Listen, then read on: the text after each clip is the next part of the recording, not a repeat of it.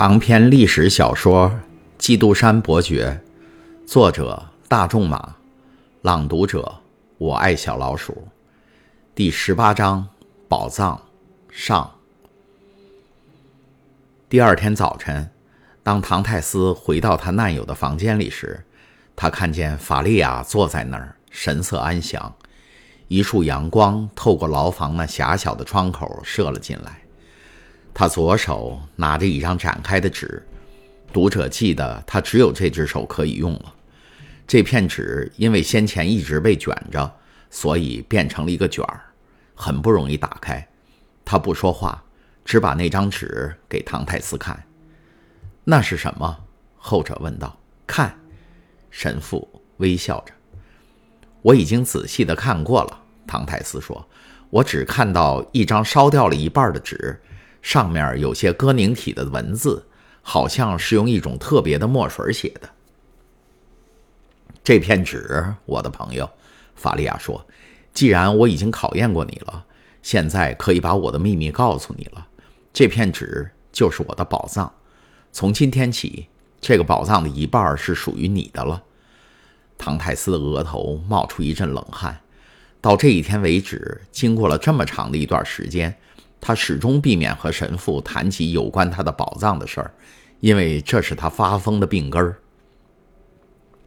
生性谨慎的爱德蒙处处留意，避免触及这根痛苦的心弦，而法利亚在这方面也同样保持着沉默。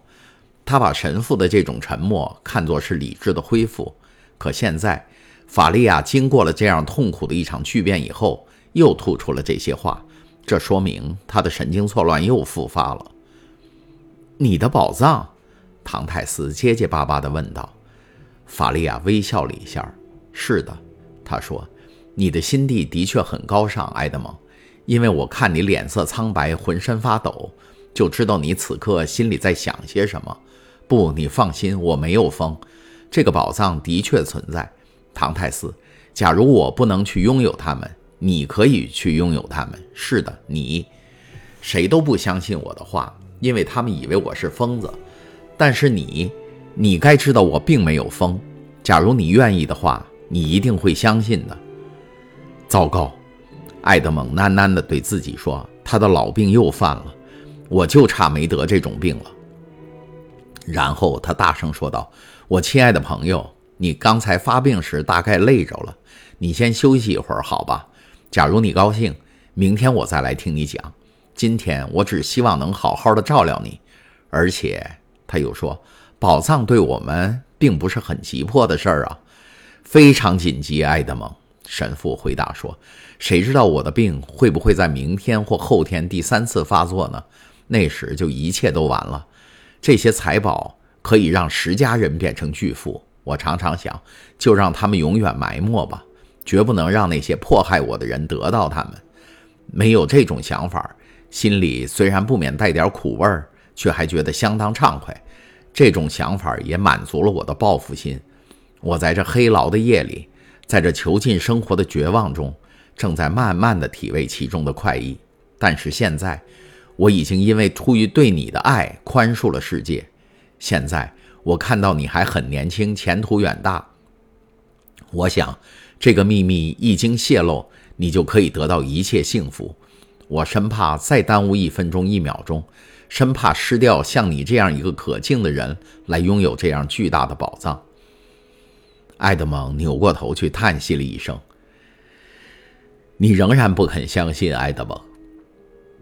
法利亚继续说道：“我的话还无法使你相信，看来你需要证据，好吧？那么，且念一念这张纸吧。”这张纸我从没给别人看过。明天吧，我亲爱的朋友，埃德蒙说，他不愿顺从神父的疯狂。我们已说定到明天再去谈他吗？那就把他留到明天再谈吧。但今天先念一念这张纸吧，别惹他生气。埃德蒙心里想。于是便接过那张缺了一半，显然因为某次意外而被火烧过的纸来念道。今日为一四九八年四月，亚历山大六世之邀，应召赴宴，献之款，而望成为武之继承人，则将凯普勒拉及宾铁弗格里奥归于被毒死者。五金向五之帕达宣布，五曾在一笔所知之地点，在基督山小岛之洞窟，银条、金块、宝石、钻石，每于一人知之，其总值约及罗马爱居二开岛东小港右手第二十块岩洞口二处。宝藏系在第二洞口，罪五全部移与五之唯一继承人凯。一四九八年四月二十五日，怎么样？法利亚在年轻人读完以后问道。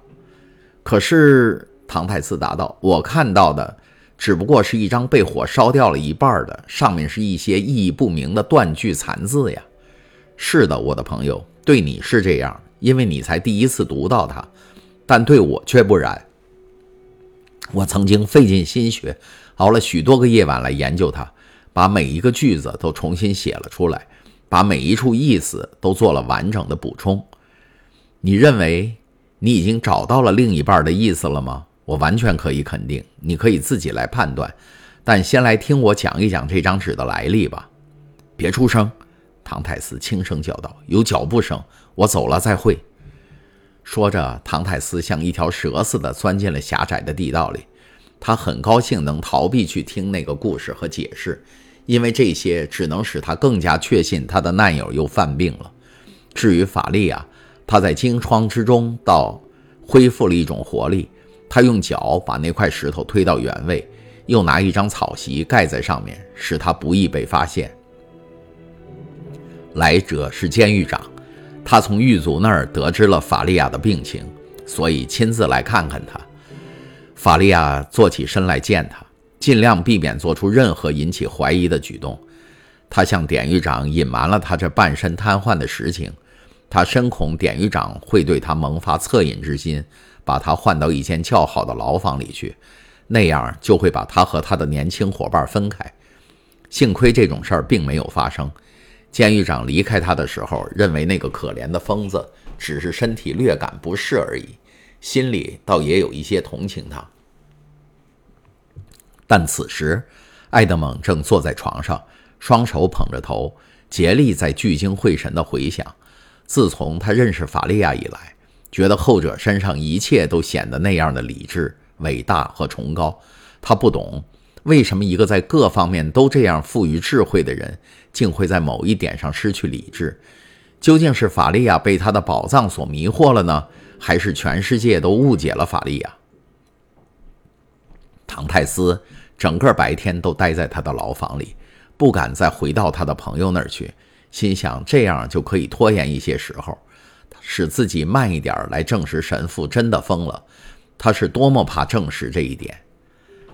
到了傍晚时分，常规的查监过后，法利亚不见年轻人过来，就试着自己去穿过那条通道。他的一条腿已经不能动弹了，一只手臂也已不能再用了，所以他只能拖着身子爬过来。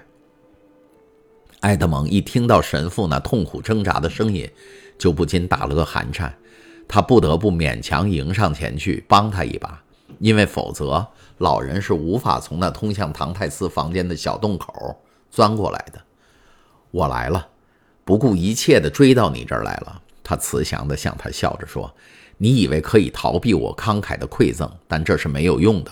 听我说吧。”艾德蒙看到已无法逃避，便扶神父坐到他的床上，自己则拖过长凳坐在他的旁边。你知道，神父说道。我是红衣主教斯帕达的秘书，也是他的密友，而他是斯巴达亲王这一族中最后的一位。我一生的全部幸福都是这位可敬的爵爷所赠赐赐予的。尽管我曾时常听人说，像斯帕达那样富有，但他本人并不富有。外面有此谣言，所以他也就在一个富有的虚名下生活。他的宫殿就是我的天堂。我曾教过他的侄子，那个人现在已经死了。当他只剩下孤家寡人的时候，我就回到了他那儿，决心要照料他，以此来报答十年来他对我的恩情。红衣主教的家世，我简直可以说无所不知。我常常看到我那高贵的爵爷在辛辛苦苦地注释古书，费劲地在古灰尘之中搜寻祖先的遗稿。有一天，我埋怨他不该做这种于事无益的搜寻，以致把自己弄得身心疲惫。他看了看我，然后苦笑着打开一大卷述及罗马城历史的书。他翻到书中记述教皇亚历山大六世生平的第二十九章，上面有这么几句话。那是我永远也忘不了的。罗马大战业已结束，凯撒布奇亚完成其征服事业以后，急需款子购买意大利全境，教皇便急需款子摆脱法国国王路易十二，故必须借助于某种有利的交易活动。然而，在意大利遍地穷困之状况下，此事极其为难。教皇陛下想到了一个主意，决定册封两位红衣主教。假如在罗马挑选两个伟大的人物，尤其是大富翁，则圣父教皇亚历山大六世就可以从这项交易里获到以下利益：第一，他可以把这两个红衣主教属下的大官儿美缺出卖；第二是红衣主教这两顶高帽子也可以卖不少钱。这项交易还有第三种好处，下面将要讲到。教皇和凯撒布奇亚先找到了这两位。未来的红衣主教，他们是齐恩、罗斯皮格里奥塞和凯撒斯帕达。前者已在教堂里挂着四种最高的头衔，后者则是罗马贵族中最高贵和最富有的。两位都对教皇的这种情谊感到无上的光荣。他们都是很有野心的。这事儿一经确定，凯撒布奇亚不久就又找到了出钱买红衣主教手下官职的人，结果。